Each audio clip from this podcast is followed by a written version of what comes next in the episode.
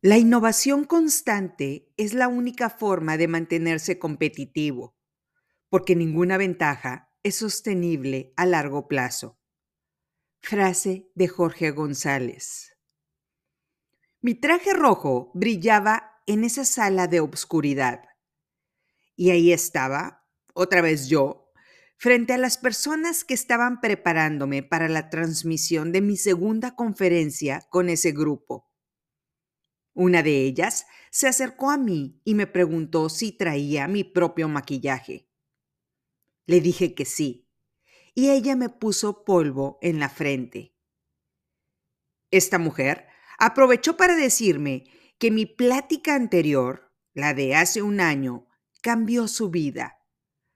Aunque a ellos solo los contrataron para hacer la transmisión, tuvo el honor de escuchar la plática y desde ese momento se propuso escuchar el podcast en su totalidad y ahora trabaja en dos lugares los cuales le ayudaron a salir de deudas y financiar su nuevo emprendimiento. Me dio una felicidad enorme que me dijera algo así. Me dijo que me iba a escribir un correo electrónico para contármelo todo. El camarógrafo le dijo algo y ella respondió que estaban listos. Mi amigo Jorge, del que hablamos en el episodio 70, me volvió a invitar a dar la conferencia de clausura de la convención de su empresa. 300 vendedoras y administrativas estaban sentadas en un auditorio en la Ciudad de México esperando la conferencia de clausura la cual iba a ser impartida por mí desde Monterrey. Me negué una docena de veces a hacerlo, pero Jorge me mandó varias hojas con hermosos mensajes de sus vendedoras, de lo que significó para ellas la plática anterior. Y de paso, me mandó sus estados financieros del 2023. Me dijo que mi plática del año pasado fue clave para el crecimiento exponencial de ventas que tuvieron. No solo llegaron a este retador presupuesto que habían multiplicado por 10, sino que lo superaron de una forma que nadie había previsto. El post-it que venía en la carpeta de los estados financieros decía, Ahora necesitamos duplicar las ventas en el 2024. Y este año enfrentaremos por lo menos tres nuevos competidores de mercado, incluyendo a los chinos con mercancía barata. Será un año atípico, pero el cielo es el límite. Necesitamos escucharlo una vez más. Necesitamos a Chicha. Por supuesto, solté una carcajada que me hizo quedar como una loca frente a mis hijos. Y bueno, este narcisista aceptó dar la conferencia de clausura de su convención. Verdaderamente, con mi trabajo, mis empresas, cuatro velociraptores y dos podcasts, no tengo descanso. Pero pensé que cientos de mujeres tienen una mejor vida gracias a la plática que les di el año pasado. Así que eso vale más que haber salido a cenar solo un par de reuniones en los últimos seis meses. Me vi en la pantalla que estaba frente a mí y por un momento pensé que así lucía la imagen de una Grinch antisocial. La verdad es que espero que cada que termine una temporada yo pueda tener un descanso, lo cual nunca pasa. Así que bueno, volteé a ver la pantalla y Jorge subió al estrado. Las porras de las asistentes fueron abrumadoras.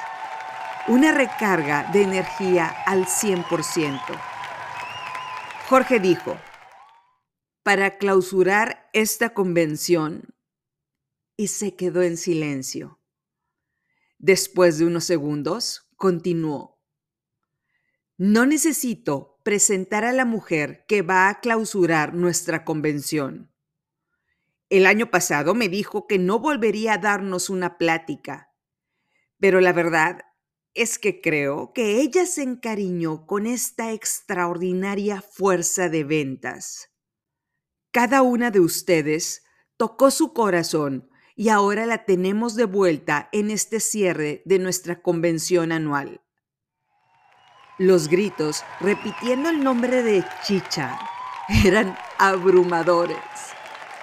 Se me puso la piel de gallina y me reí de forma nerviosa porque no podía creer lo que estaba escuchando. La cámara me captó y mi cara se veía igual de roja que mi traje. Los gritos de las asistentes se escucharon aún más en alto, al punto que hice una ligera reverencia. Las dos pantallas que estaban en el auditorio mostraban a esta mujer roja en su totalidad tanto de cara como de traje sastre. Jorge les dijo, ¿lo ven? Está abrumada porque considera que esta fuerza de ventas es lo mejor que hay en todo México. Yo aplaudí emocionada y las asistentes llevaron los aplausos a un nuevo nivel. La música tropical que pusieron de fondo llevó el festejo a una nueva altura. Jorge dijo, el año pasado su plática causó que multiplicáramos nuestras metas del 2023. Su plática y la fuerza de voluntad de cada empleada de esta empresa hicieron que no solo llegáramos a esta meta ambiciosa, sino que la pasáramos con creces. Esta empresa se está posicionando como uno de los grandes jugadores en nuestro mercado, por lo que es momento de escuchar algo irreverente, crudo, pero real, que nos puede llevar a descubrir nuevas alturas. Y junto con la retroalimentación de cada una de ustedes, trazar un plan de acción para este año y los siguientes cinco años de nuestra empresa. Las dejo con nuestra conferencista del día de hoy, nuestra conferencista de honor, Estivalis Delgado. Aplaudí al oír sus gritos. Me puse de pie y les aplaudí a ellas por este recibimiento tan increíble. Mis hijos estaban viendo la escena por FaceTime. Yo sostengo que para ser torero no solo hay que serlo, sino parecerlo. Y bueno, estos aplausos le estaban mostrando a mis hijos hasta dónde han llegado las ideas de su madre. Me los imaginaba con la boca abierta, viendo a todas estas mujeres emocionadas y preguntándose, ¿es por mamá? Después de un minuto de una increíble bienvenida, me senté y les dije, espero que al final de la conferencia escuche este nivel de alegría, lo cual me festejaron de una forma abrumadora. Le hice una seña con la cabeza a la mujer que me había ayudado con el maquillaje y ella le dio clic a la presentación. En el auditorio de la Ciudad de México estaban dos pantallas gigantes, una enfocándome a mí y la otra, la más grande, enfocando lo que traía preparado en la presentación. Así que bueno, era hora de empezar. ¿Querían escuchar a esta narcisista irreverente? Deseo concedido. Proyecté una foto de mis hijos de espaldas los cuales tenían una bebida en las manos. Les expliqué que esos eran mis velociraptores y ellos tenían una predilección especial por esta bebida llamada Prime. Esta es una bebida en base a agua de coco, la cual tiene como promesa el hidratar al cuerpo después de una actividad física. Como un Gatorade, pero el Prime es una bebida considerablemente más cara. Les dije, Uno de mis hijos pensó que sería buena idea sembrar palmeras de cocos y producir esta bebida. Estaba muy cara, por lo que podía ser un buen negocio venderla a esos precios. Bueno, quiero animar el espíritu emprendedor de mis hijos, pero también quiero que se beneficien de una mamá que ha cometido todos los errores del mundo. Así que le dije a mi hijo que haríamos un plan de negocios.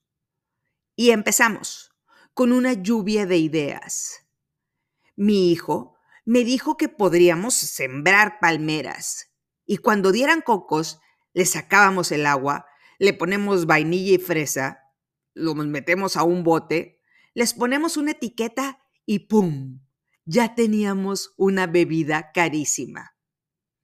Mi respuesta fue, ok, mi pequeño cavernícola. Primero, Vivimos en un edificio. No hay un terreno para sembrar palmeras. Ahora, si conseguimos un terreno, las palmeras se tardan en crecer cinco años y después de ese tiempo empiezan a dar cocos. Además, las palmeras necesitan clima caliente, agua, arena y sal. En la ciudad en la que vivimos solo hay clima caliente. Tendríamos que estarles aventando agua, sal y cuidándolas para que sobrevivan. Mi hijo me dijo, ¿me puedes financiando y yo cuido las palmeras? Las risas de las asistentes se escucharon en alto. Le contesté a mi hijo, Primero podrías aprender a conjugar el verbo financiar. Bien por ti por saber lo que significa. Y bueno, puedo considerar prestarte dinero para cuidar palmeras después de que terminemos este plan de negocios. Los aplausos se escucharon en alto. Le contesté a mi hijo, rascándome la cabeza, Creo que estarías en quiebra antes de que las palmeras dieran el primer coco. Posiblemente ya estarías aplicando para la universidad y yo todavía estaría echándole sal a las palmeras para que sobrevivan, como si fueran mis mascotas. Así que esa idea estaba descartada. Y le planteé lo siguiente. Digamos que queremos hacer una bebida energizante extraordinaria. ¿Qué te parecería si conseguimos a una empresa en Jalisco para que corte los cocos de la playa? En Puerto Vallarta hay millones de cocos. Le pagamos para que el agua de coco la hagan polvo, nos manden el polvo y así el transporte saldría más barato. Lo hacemos en Puerto Vallarta porque no se los podemos pedir a los chinos. Solo Dios lo que nos mandarían. Entonces, aquí en Monterrey, ciudad industrial, convertimos el polvo otra vez en agua de coco, le aplicamos la receta secreta y la envasamos. Los botes de plástico sí se los podremos comprar a los chinos por baratos y las etiquetas las mandamos a hacer con alguna de mis amigas. ¿Esa te parece mejor idea que sembrar las palmeras? Mi hijo se quedó viendo hacia arriba y me dijo, el dinero se lo van a quedar los de Jalisco y los chinos. Ajá, ahí lo quería llevar. Le respondí, ya te hablé de un concepto llamado el equilibrio de Nash. Para hacer negocios tienes que hacer ganar a las demás personas. No te puedes quedar con todo el pastel para ti. Así no funciona el mundo y el que lo crea no es empresario o es un principiante. La realidad es que la mayor parte de la ganancia se la van a quedar las empresas que venden las bebidas. Soriana, Walmart o Amazon. Y dado que mi hijo es numérico como su madre, le dije, mira, hablemos de dos planes. El plan a. Compramos polvo de agua de coco por un peso. le ponemos saborizantes por otro peso. Le ponemos etiqueta con otro peso. Y le compartimos la mitad de la ganancia a Soriana o a Amazon para que nos venda estas bebidas. O plan B.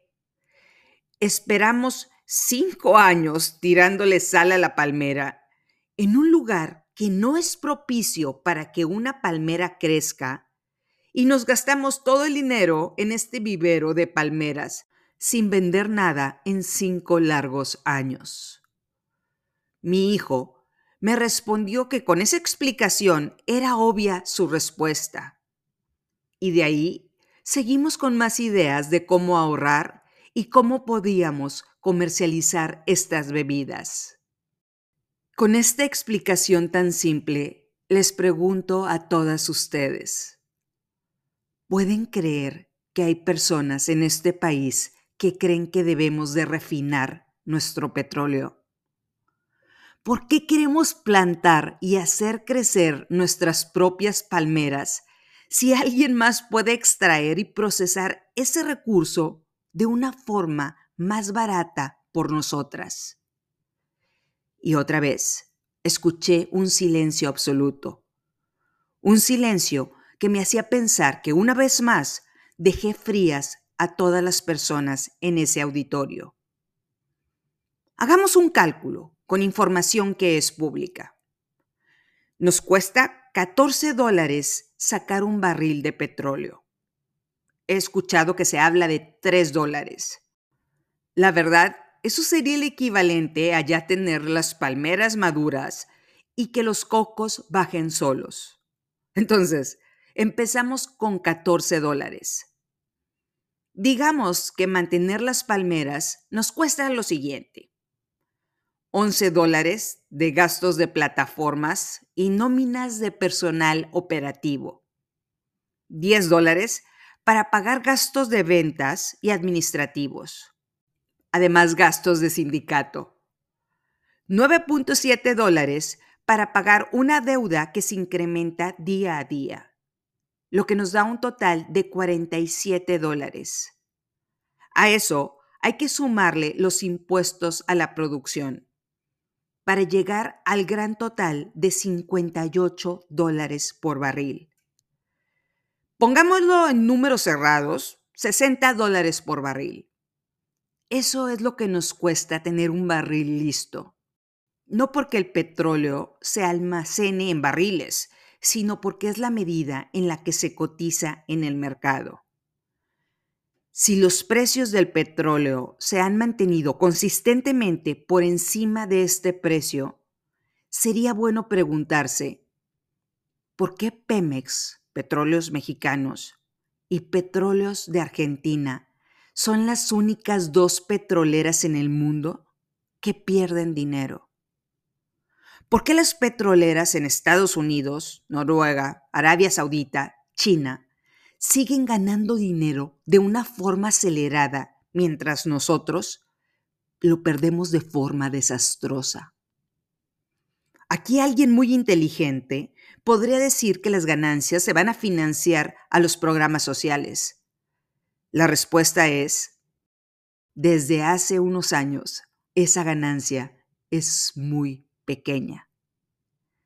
Díganme una cosa, ¿no sería mejor licitar estos proyectos a extranjeros y que ellos se encarguen de extraer el petróleo, refinarlo y nosotros finalmente venderlo? Parece algo diabólico el entregarles a los extranjeros el poder de nuestros recursos naturales. Bueno, veámoslo así. Les pagaríamos a estos extranjeros 20 dólares por sacar el petróleo y refinarlo, en lugar de nosotros producirlo a 60 dólares. Si el barril llega a 100 dólares, ¿qué resulta mejor negocio? ¿Que los extranjeros nos den el barril listo para vender a 20 dólares o nosotros producirlo a 60 dólares por barril? Ojo, las reservas de petróleo son nuestras. El agua de coco es de nosotros. Solo que pondríamos su operación en manos de expertos dejando a un lado la idea equivocada de que somos eficientes sacando petróleo, cuando la realidad es que con todos los gastos y la corrupción que reina en esta empresa, terminamos con pérdidas por echarle sal, agua y recursos a las palmeras por años, solo por decir, las palmeras son de los mexicanos. Ya no les pagamos a extranjeros por procesarlas. Producimos agua de coco. La expropiación de las palmeras es un orgullo nacional y es un día festivo. Efectivamente es un orgullo nacional que el petróleo sea de la nación. Es un orgullo nacional que podamos recibir dinero de ese recurso natural. ¿Quién dice que el proceso de sacarlo también debe de ser un orgullo nacional? ¿Quién nos hizo creer algo tan equivocado? Si se lo damos a expertos, tendríamos ciudades menos contaminadas, más dinero para hospitales, para estancias infantiles, para programas de apoyo a empresarias, para ferias internacionales y para atraer inversionistas a este país pero parece que los países latinoamericanos van en una dirección contraria. No debemos darles estos proyectos a extranjeros. No queremos comprar luz eléctrica barata producida por extranjeros o particulares. Queremos refinar nuestro propio crudo. Queremos producir nuestra propia luz, aunque esto nos cueste a nuestros bolsillos tres veces su precio. Bueno, el orgullo de hacer crecer nuestras propias palmeras en lugar de comprar el agua de coco ya lista, nos hace perder dinero. ¿Pueden imaginarse que los recursos ganados generen esta infraestructura? En las pantallas se proyectaron las imágenes de las carreteras americanas, centros de investigación, universidades públicas de primer mundo en Boston o Chicago, o de edificios primermundistas en Nueva York y Chicago. Les dije, ¿pueden imaginarse a este hombre que está trabajando en una plataforma petrolera en su lugar que esté estudiando en una de las mejores universidades del mundo, gracias a los excedentes de lo que gana un país por venta de petróleo y luego convirtiéndose en un empresario petrolero que haga la exploración o la refinería más eficiente que los mismos extranjeros. Que cree patentes y que llegue el momento en el que gracias a estos excedentes, podamos ser más eficientes refinando crudo que los mismísimos árabes. Es un círculo virtuoso. Recibimos más dinero, invertimos el dinero en capacitación y en hacer profesionales, lo que hace que estos empresarios paguen más impuestos, lo que lleva a una vida de crecimiento económico y riqueza creada por los habitantes de este país. Les dije, los profesionales en los países primermundistas están creando formas de extraer y refinar el crudo, lo que hará que nuevas tecnologías disminuyan su costo de refinarlo. Dado que nuestra petrolera pierde dinero, díganme, ¿cuántos recursos podrán invertir en innovación y desarrollo. Bajé la cabeza, hice una mueca, vi directamente a la cámara y les dije, mientras otros países invierten sus excedentes en capacitación, innovación y desarrollo, hay otros países, como el nuestro, que prefieren invertir estos excedentes en seguir haciendo crecer palmeras en un lugar donde no es propicio que crezcan. Javier Milei, el nuevo presidente de Argentina, dijo que para salir de la crisis era necesario privatizar las empresas que estaban manejadas por el gobierno. Mal manejadas. la aerolínea nacional, las redes ferroviarias, los medios de comunicación estatales, la empresa de agua y eventualmente la refinadora de petróleo estatal y la compañía eléctrica nacional. ¿Por qué este hombre quiere vender este patrimonio, que en palabras de la oposición es de los argentinos? La respuesta es sencilla, porque estas empresas pierden dinero, porque los argentinos están pagando impuestos para que estas empresas sigan operando. Y esto está profundizando la crisis económica esto les cuesta el orgullo de decir que es patrimonio de la nación. Porque las que los manejan son políticos, no empresarios. Porque es hora de que estas empresas pasen a manos de expertos, salgan de números rojos, empiecen a ganar dinero, a pagar impuestos y a empezar a competir en el mercado bajando el precio para los consumidores. ¿Qué hay de malo en permitir que otros ganen para que nosotros también ganemos? ¿O es preferible que todos perdamos antes de permitir que otros ganen? Esa forma de pensar la hemos tratado largo y tendido en el podcast. Espero que ya hayan escuchado el episodio del equilibrio de Nash, por lo que esta mentalidad de no permitir que los expertos ganen es el equivalente a querernos ir por la rubia. El problema es que a la rubia le gusta ganar dinero. Es un barril sin fondo, por lo que terminamos perdiéndolo todo. Quiero decirles que vi una noticia de un aeropuerto que se construyó por el ejército. A la hora de la inauguración, había cientos de goteras en el edificio el piso estaba lleno de agua. Vi comentarios de la noticia en el periódico digital de la ciudad. Había personas diciendo, ese es el problema de darle a inexpertos el proyecto. Siempre es lo mismo. Ineptitud al máximo. El ejército debería de estar cuidando las calles. Pero también había otros comentarios que decían, siempre viendo el lado negativo, con ideas neoliberales. Todas las estructuras del mundo tienen goteras.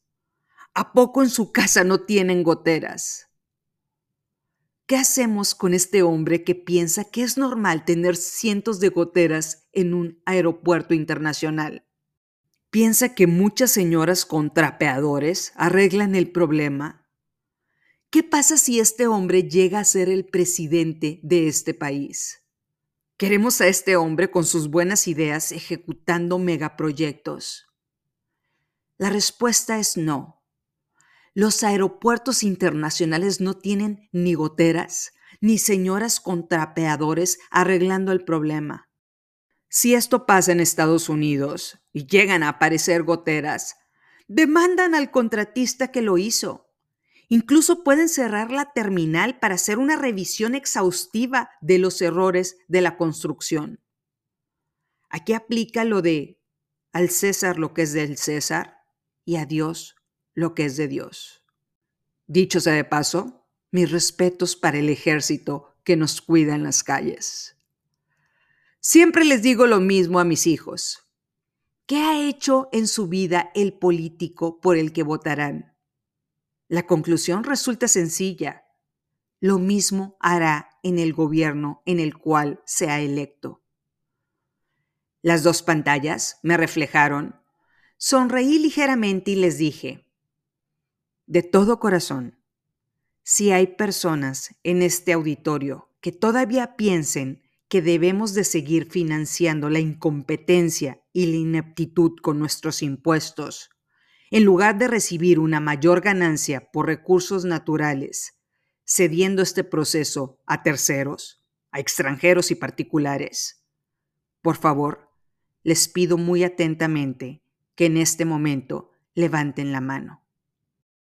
Esperé alrededor de 10 segundos y al ver que nadie subió la mano, sonreí y les dije, qué bueno que fue suficiente la explicación. porque no traía un plan B en caso de que la mitad de ustedes subiera en la mano. Unos aplausos y sonrisas se vieron y se escucharon en la pantalla. ¿Qué es más fácil? ¿Decir mentiras fáciles o verdades incómodas? Imaginemos a un político decir, el precio de extraer agua de coco ya es mínimo, casi cero. Tenemos miles de palmeras sembradas que dan cocos y a más mexicanos con más empleos. Y una imagen de las personas cortando cocos con machetes y sacando el agua de los barriles se proyecta en la pantalla. Gracias a nuestros esfuerzos, el país se ha beneficiado. Ya no le estamos dando nuestro patrimonio a extranjeros. En unos años produciremos el 100% de agua de coco que nuestro país necesita.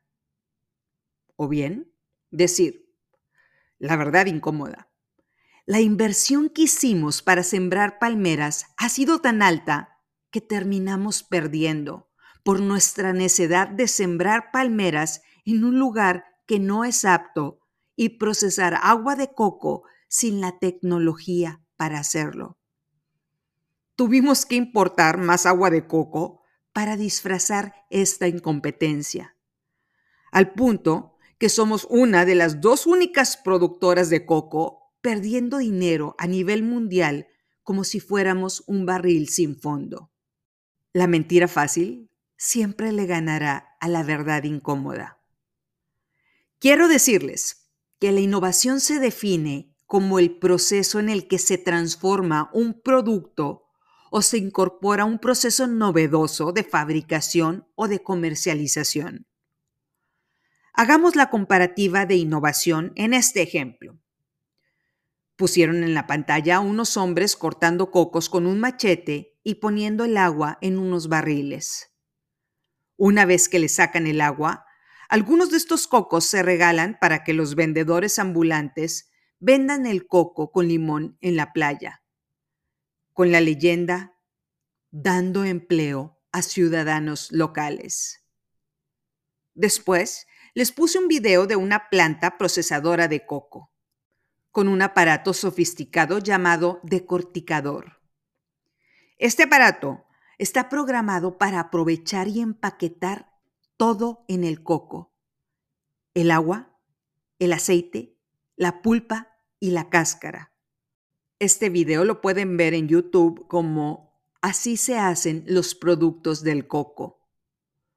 Es un proceso innovador que logra empaquetar con calidad máxima todo lo que el coco representa, prácticamente sin interacción humana. Quiero decirles que gracias a que no aprovechamos la tecnología al día de hoy, México es el tercer importador de derivados del crudo a nivel mundial tendencia que no cambiará con el tiempo, no con las políticas actuales. Si queremos salir adelante, necesitamos reconocer a nuestra competencia. El peor enemigo de la innovación es el pasado. Aferrarnos al pasado y pensar que antes funcionó un proceso cuando este mundo ya no existe. Enfocarnos a lo regional a lo hecho en casa, cuando hay millones de personas en el mundo enfocándose a ir a ferias internacionales para conocer procesos innovadores en otros países, comprarlos más baratos y con mayor calidad y venderlos en su país ganando una plusvalía extraordinaria. Quiero decirles que los países líderes en innovación son Suiza, Suecia, Estados Unidos, Inglaterra y Singapur. Después de los grandes, ya muy abajo, encontramos a Lituania, República Checa, Malasia, Grecia, incluso con la crisis económica tan fuerte que está pasando, Tailandia, Croacia. Y después de todos estos pequeños países, encontramos a Brasil y a Chile, y en el lugar número 58, después de la isla de Mauricio y de las Filipinas, tenemos a México. ¿Por qué los países latinoamericanos no invierten en innovación? La respuesta es sencilla. Los gobernantes prefieren quitar el presupuesto de la innovación y darlo como apoyos en directo a sus ciudadanos. Como dije en la frase del inicio de este episodio, la innovación constante es la única forma de mantenerse competitivo, porque ninguna ventaja es sostenible a largo plazo. El resultado de no hacer inversiones en innovación el día de hoy lo veremos en 10 años. Y cualquier ventaja que tuviéramos en procesar cocos con machetes quedará como una reliquia del pasado. Nunca es tarde para empezar. Es momento de dejar de ver al pasado con nostalgia y prepararnos para el futuro viendo a la innovación como algo necesario. Les puedo decir que la competencia es lo que nos hace salir de nuestro confort o nuestra complacencia, también de nuestras falsas creencias. La competencia no es nuestro enemigo, es el tiburón en el estanque que nos hace seguir nadando aceleradamente. Y con unas frases del podcast, acabó mi presentación con el aplauso de la audiencia y de mis hijos los cuales estaban brincando emocionados por esta mamá que no solo los coachea a ellos, sino que invita a más personas a acabar con las ideas equivocadas que les programaron en su vida. Barreras que tienen que ser derribadas. Un mar tranquilo nunca hizo a un buen marinero. Y en este podcast no hay nada de tranquilidad. Sean ustedes bienvenidas al episodio 80, el episodio final de la octava temporada de este podcast. Qué increíble momento en el que esta temporada finaliza. Parece que fue ayer cuando la empezamos. No creo que esta vez se me aparezca un doctor neoyorquino o unos empresarios colombianos por lo que tenga que aplazar por meses la siguiente temporada. Ahora, solo tengo que encontrar inspiración y significado para elaborarla. La buena noticia acerca de esta podcaster es que cada día de su vida encuentra inspiración. Vivo y aprendo. Y desde los momentos cúspides de mi vida hasta una cena con sushi de mis hijos, siempre habrá opción de probarles el punto que les quiero transmitir. En este episodio, el número 80, empezamos hablando de algo sumamente relevante en la vida de cada una de nosotras como personas y como país. La innovación. Este mecanismo en el que buscamos nuevas formas, formas novedosas, de elaborar o comercializar un producto o servicio que nos haga obtener un mayor beneficio al comercializarlo. ¿En dónde encontramos y cuándo perdemos la innovación? Bueno, para contestar esta pregunta, el día de hoy hablaremos de una película que se acaba de estrenar hace apenas unos meses. Una película que he tenido que ver dos veces porque la cantidad de información que presentaron fue inmensa y muy enriquecedora. Esta película se titula Blackberry. Quiero decirles que cuando vi que estaba anunciada, casi se me sale el corazón de la emoción. Yo amaba con toda mi alma mi Blackberry hace 13 años, por lo que me encantó volver a vivir el recuerdo de este hermoso teléfono, hermoso e innovador, que yo amaba con toda mi alma. La historia de la película está basada en el libro La verdad no contada sobre la historia de la creación y la épica caída de la BlackBerry. Permítanme describirles los personajes de la película de esta manera.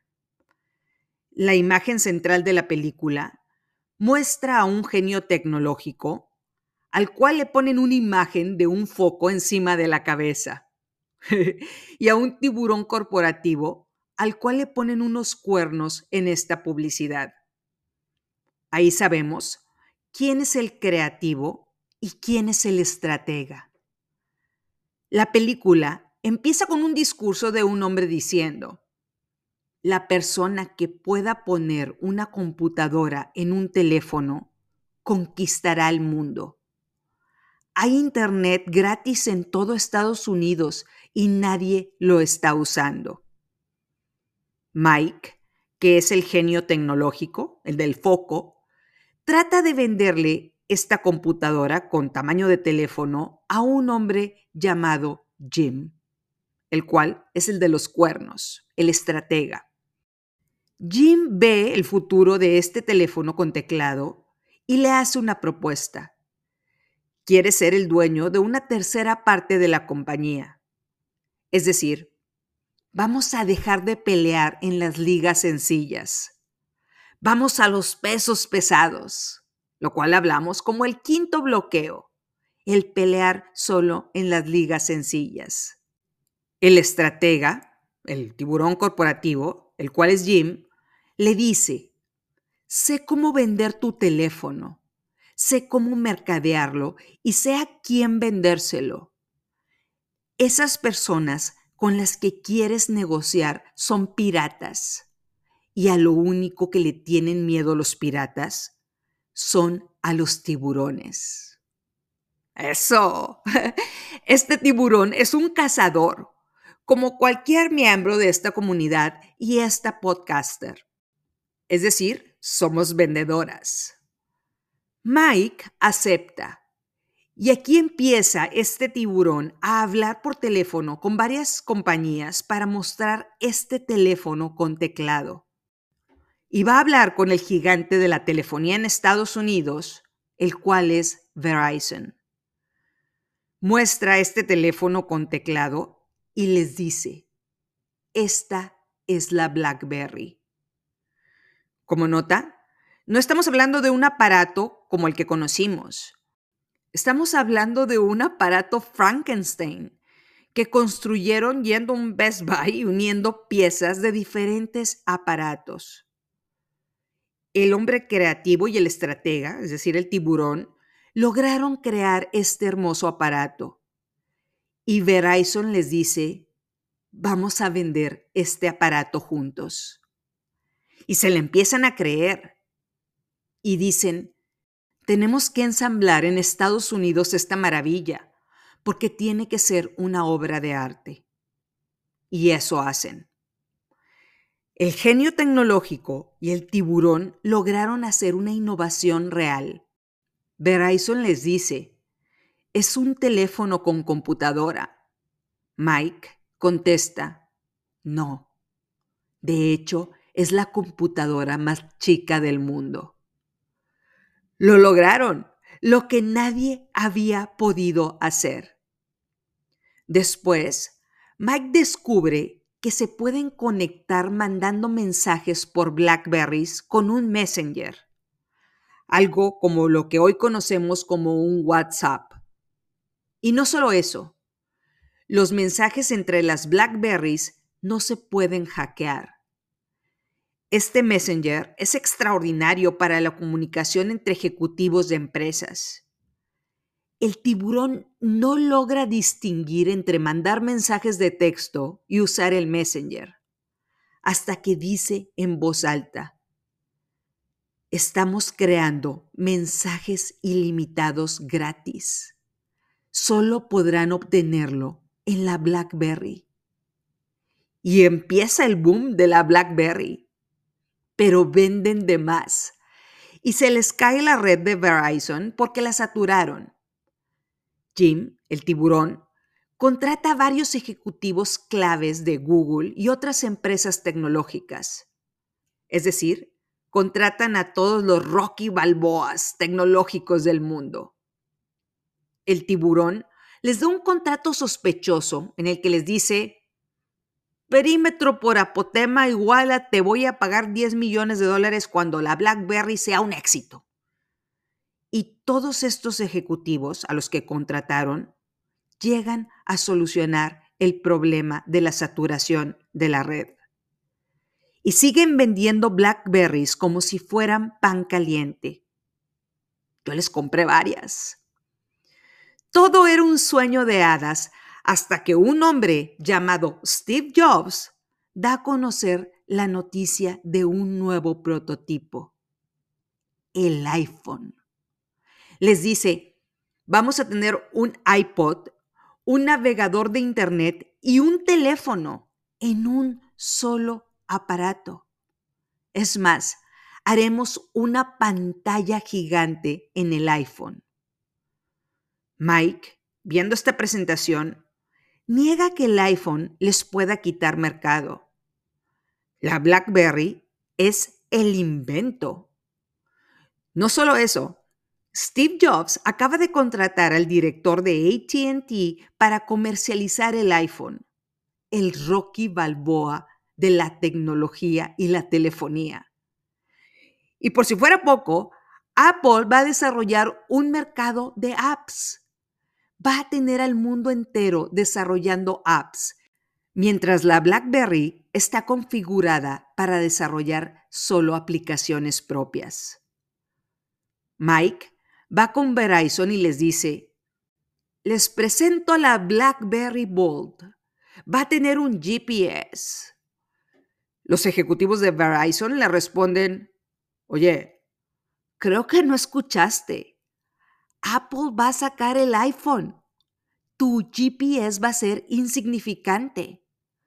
Apple va a tener literalmente a cada programador del planeta desarrollando apps. Pensamos que nos ibas a traer aquí un prototipo que fuera a destruir el iPhone, pero no, es más de lo mismo. Mike se apanica y dice que va a ser una BlackBerry como el iPhone. Aquí mis minions saldrían a decir, no es el diseño, es la App Store y que miles de desarrolladores van a subir a la tienda de Apple, Fortnite, WhatsApp, Waze, bancos digitales, Uber, Zoom. Además, ibas a poder escuchar música desde tu teléfono, porque Steve Jobs convenció a las disqueras y a los artistas que les dieran los derechos de reproducir su música en su Apple Music. Mike falló en entender que ya no estaba innovando. El creativo dejó de crear y el tiburón corporativo dejó de vender porque se la pasaba paseando en su avión queriendo comprar equipos de hockey. Y bueno, ya perdida la pelea antes de empezarla, le dan una buena idea a Mike. Mandemos hacer las nuevas Blackberries a China. Al fin y al cabo, ¿qué puede salir mal? Solo es una conexión de cables. Así bajamos los costos y podemos tener las BlackBerry Storm en el mercado a tiempo para competir con el iPhone. Mike sigue en negación. Dice que el iPhone va a consumir 5,000 veces más datos que la BlackBerry. No puede terminar siendo un éxito. Y manda hacer estos aparatos con los chinos. Digamos que en términos de este episodio, se pusieron a sembrar palmeras en un lugar que no era propicio para hacer crecer cocos. Nuestro tiburón habla con ATT. Le reclama que los ha hecho ricos vendiendo millones de minutos con su BlackBerry. El director de ATT le contesta la frase que considero más relevante en toda la película. Le dice, el problema con los minutos es que en un minuto solo hay un minuto. Traducción.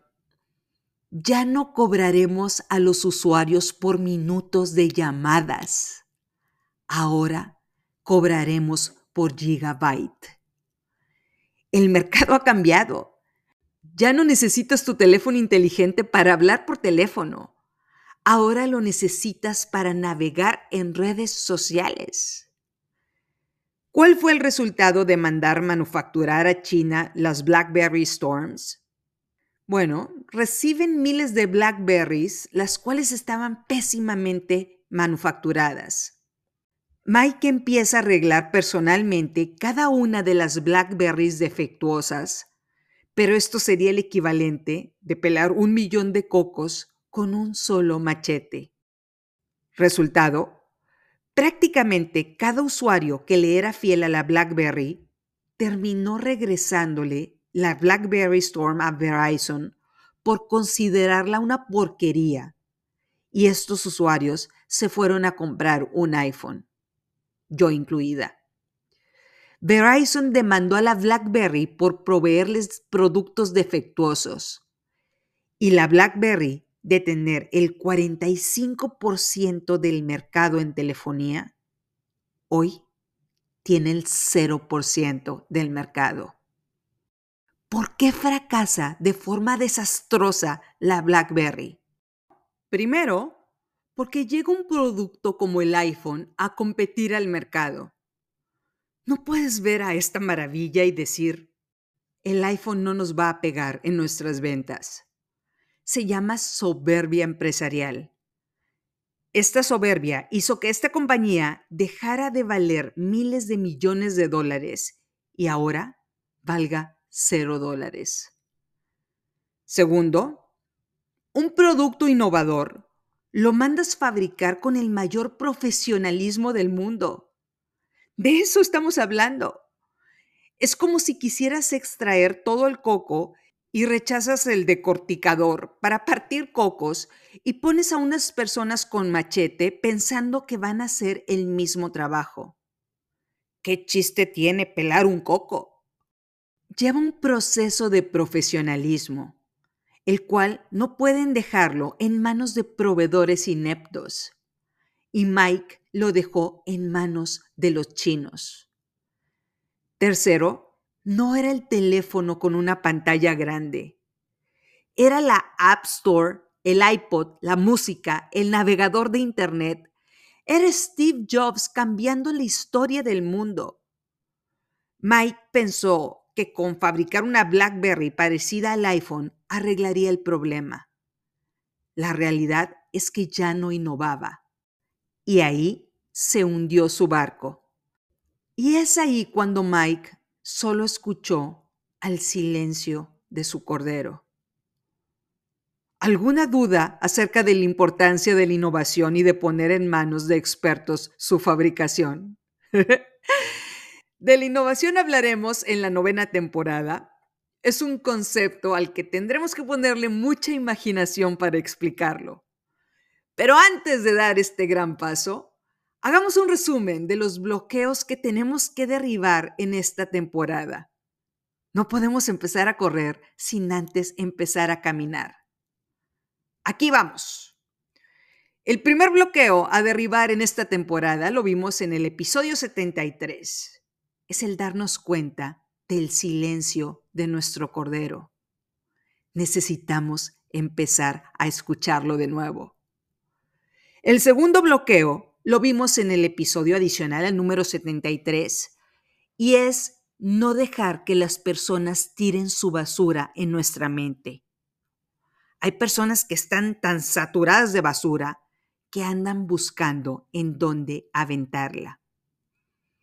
El tercer bloqueo es nuestro hide, el monstruo mental que le reporta a un amo. Pusimos como ejemplo las redes sociales. El cuarto bloqueo a derribar es el de evitar encogernos para pertenecer socialmente.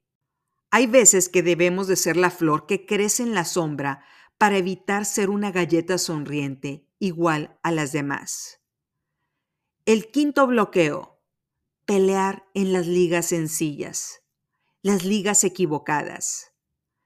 La historia de la BlackBerry nos lo muestra fueron a contratar a los grandes ingenieros del mundo. Sabían que solo podían competir con innovación. Desgraciadamente, se toparon con el mayor innovador del mundo. El sexto bloqueo de esta temporada, oír al coach equivocado en nuestra esquina. No queremos a alguien diciéndonos, ponte a sembrar palmeras allá afuera. ¿Qué chiste tiene? Queremos a alguien que nos diga, nunca he escuchado una taradez tan grande en mi vida. El séptimo bloqueo para tratar en esta temporada es disfrazar de un gigante a nuestro miedo. El octavo bloqueo de esta temporada, cual es crudo, pero lo podemos llamar el buscar aprobación de personas utilitarias.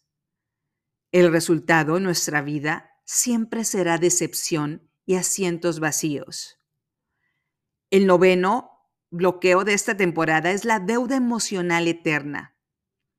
Es momento de alejarnos de todas aquellas personas que quieren beneficiarse de nuestro trabajo. Es hora de detener en seco a todas las personas que a través del chantaje y la manipulación quieren obtener algo de nosotras. El décimo bloqueo, el concepto de heroína en lugar de la antiheroína. Es decir, no podemos ser la heroína clásica que hace todas las cosas correctamente en un mundo de perfección. Así no funciona. Somos las antiheroínas, aquellas que cometen errores, pero finalmente terminan salvando a su familia con su trabajo y su constancia. Estos son los bloqueos que tenemos que seguir derribando en nuestra vida día con día.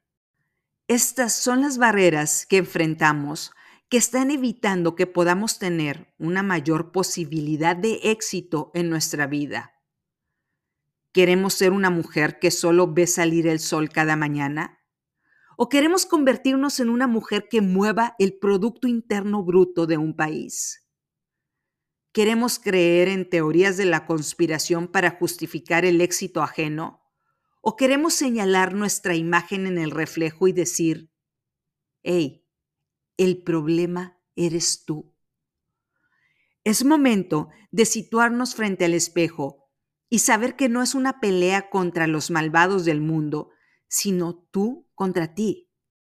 No importa si terminamos en el piso, se vive un día a la vez. Somos la mujer que debe dejar un mundo diminuto y decide entrar a unas nuevas ligas. Somos las que no nos enfocamos en buscar justificaciones absurdas en Internet de por qué alguien tiene tanto éxito y nos negamos a creer que hay héroes que nos van a salvar, los cuales necesitan nuestro apoyo. Es hora de cambiar el juego, evolucionar al punto que no tengamos que contratar publicidad, sino seamos nosotras las que llevemos la publicidad a terceros y hagamos ganar con nuestro trabajo a los demás. Es hora de escuchar la voz de nuestro Cordero es hora de dejarle de hacer justicia a terceros, abrumadas con un complejo de salvadoras, y olvidarnos de que a las que realmente necesitamos salvar es a nosotras mismas. Hacernos justicia, dejar de apoyar en redes sociales a terceros pensando que así estamos sumando al mundo. Es momento de dejar de escuchar a supuestos peleadores sociales la peleadora debe ser nuestra alma de empresaria que necesita dinero en los bolsillos para alimentar a su familia, la que necesita trabajar para alcanzar el nivel más alto de satisfacción personal de un ser humano, sentirse productivo. No somos aquella flor que sonríe y voltea a ver el sol. Somos la flor que ha crecido en las sombras y desde ahí ha desarrollado una habilidad para poder vivir su vida de forma diferente a las demás. La rara, la rebelde, la irreverente. Somos aquella flor que se asemeja a un pájaro carpintero, con un objetivo fijo y muchas repeticiones hasta lograrlo. Estamos lejos de creer que un golpe de suerte, como el de Juan del Diablo, nos llevará a la abundancia en nuestra vida. Somos aquella flor que tiene miedo, pero decide que el miedo es una elección. No disfrazamos al miedo de gigante, en un intento por decir, no puedo. Somos aquella flor que decide reconocer quién está a nuestro lado por conveniencia. Somos aquella flor que nunca estará vieja y rota, sin importar cuántas velas haya en nuestro pastel de cumpleaños. Siempre es momento de un nuevo amanecer. La vida está llena de segundas oportunidades.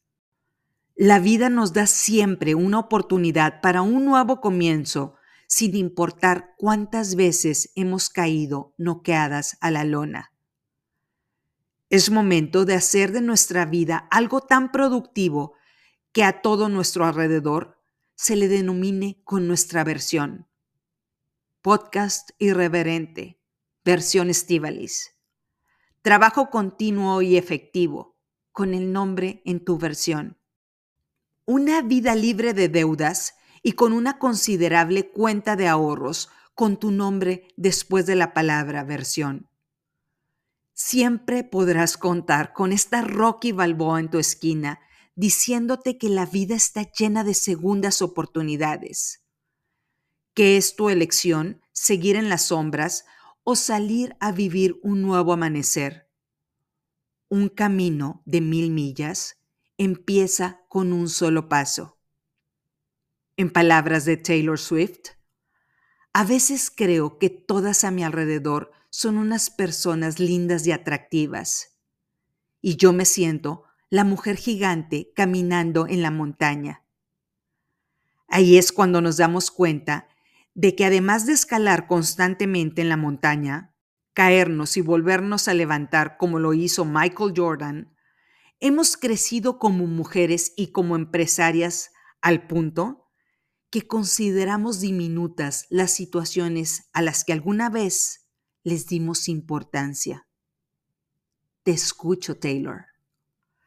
De todo corazón, muchas gracias por escuchar este contenido irreverente de esta antiheroína por excelencia. Muchas gracias por ser parte del extraordinario 19% que se ve en el espejo y dice, hey, hola, soy yo. El problema soy yo. Lo que nos lleva a decir, soy yo la que puede cambiar mi realidad. Muchas gracias por escuchar la octava temporada de este podcast. No olvides escribirme en tu plataforma de podcast preferida. Quid pro quo. Me sumas muchísimo haciéndolo. Muy pronto, la novena temporada de este proyecto de vida, de este pájaro carpintero narcisista. Mis minions se despiden de ustedes con lagrimillas vestidos de las eras de Taylor Swift con un letrero de pronto estaremos de regreso. Muchas gracias por ser parte de esta comunidad. Soy Estivalis Delgado y esta es la clausura de la octava temporada de Se empieza de cero.